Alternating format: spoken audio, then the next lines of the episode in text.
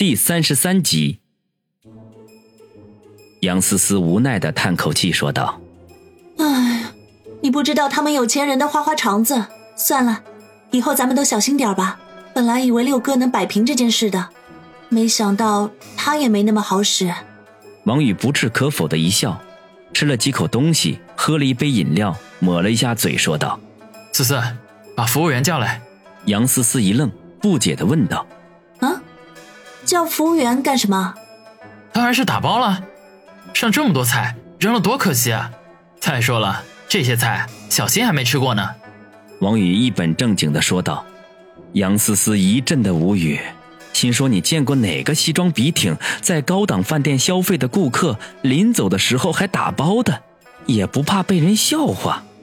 王宇看出杨思思的心意来，撇撇嘴说道：“杨思思同志，浪费是可耻的，勤俭节约没人笑话的。”杨思思欲哭无泪，犹豫了半天，才期期艾艾的去叫服务员。在这样高档的消费场所，饭菜打包是很少见的。进来的服务员一脸好奇地看着王宇和杨思思这两位奇葩，心里闪过十万个为什么。这对俊男美女衣着华丽，点这一桌子餐，少说也得万八千的。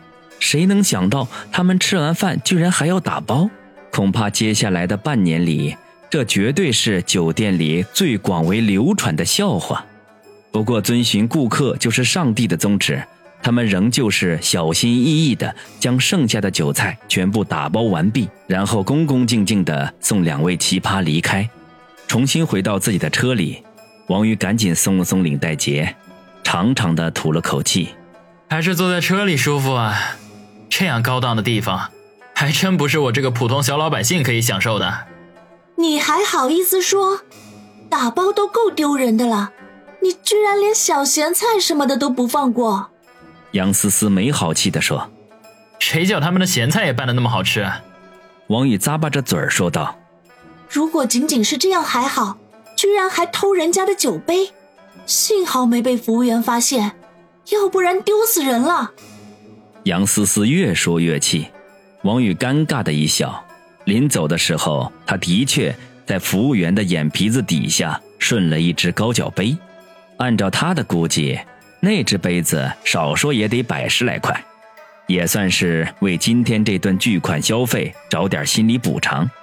反正他此生恐怕也不会再有机会来这种高档的地方了。哎，算了，懒得跟你计较了。时间不早了，送我回家吧。杨思思见王宇一副死猪不怕开水烫的样子，气哼哼地说道。王宇发动车离开鹊桥酒店，并没有直奔杨思思的家。而是向第一人民医院开去。哎，王宇，你拉我去医院干什么？杨思思好奇地问。还记得来鹊桥酒楼路上的时候，我接的那个电话吗？王宇保持车子匀速前进。记得。杨思思点点头。在他们来鹊桥酒店的路上，王宇的确接听了一个电话，大致的内容他并没有细听，隐约知道电话是一个叫梁国俊的人打的。好像还跟其父母有些关系。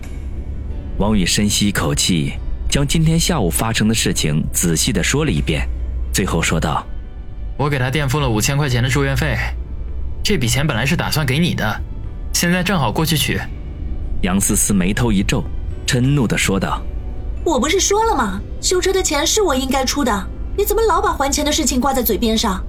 一码归一码，修车那笔钱不是小数目。”你虽然在大公司上班，也不见得手头有多宽裕。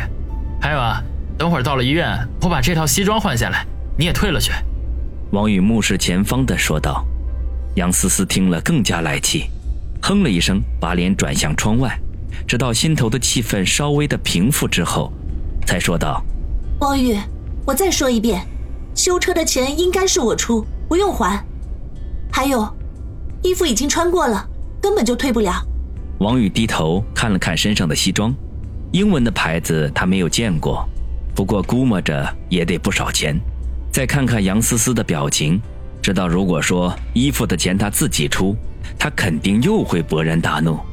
犹豫了一下，才笑着说道：“那好吧，衣服咱就别退了，我以后当宝贝藏衣柜里。”杨思思见他嬉皮笑脸的样子，有些忍不住好笑，没好气的说道：“一件破衣服有什么好稀罕的？说不定哪天你发了大财，根本就看不上眼了呢。”王宇神色肃然说道：“此言差矣。同样的衣服，不同人买有不同的意义。虽然我身上这件，人家是为了装门面的，不过我当你是送我的，一定要好好珍藏起来才行。不行不行，这么说我现在就得脱下来叠好，免得弄出褶子来。”他前半句话还一本正经，可后面两句就原形毕露，而且还做出脱衣服的样子。杨思思终于忍俊不禁，扑哧笑出声来。二十多岁的人了，说话都没个正经，认真开车好不好？王宇嘿嘿一笑，心头变得轻松了许多。其实他挺怀念和杨思思刚认识那几天的情景，两人嬉笑怒骂的，挺有意思的。反而从他住院之后，两人之间的关系发生了微妙的变化，一下子没有了之前的感觉，彼此说话的时候都各怀心事，氛围很沉闷压抑。直到现在这一刻，那种流失的感觉才回到他们两人的中间。杨思思似乎也抱着这样的想法，两人对望一眼，相视而笑。大色狼，专心开车，不许东看西看。杨思思说道。王宇嘿嘿一笑，专心开车。其实，就算没有今天的事情，我也打算送你一套衣服的，只是没有好的借口罢了。杨思思忽然细声的说道，脸上有那么一抹红晕。你说什么？我没听清楚啊，能再说一遍吗？王宇似笑非笑的扫了他一眼。我什么都没说，你这个大混蛋！杨思思见王宇脸上的坏笑。就知道是在耍自己，顿时恼怒的说道，伸手在王宇的胳膊上狠狠的扭了一下。哎呦，疼疼死我了！我真的什么都没听见，你你再说一遍我听听。你去死吧！救命啊！谋杀那个夫了！你鬼叫什么？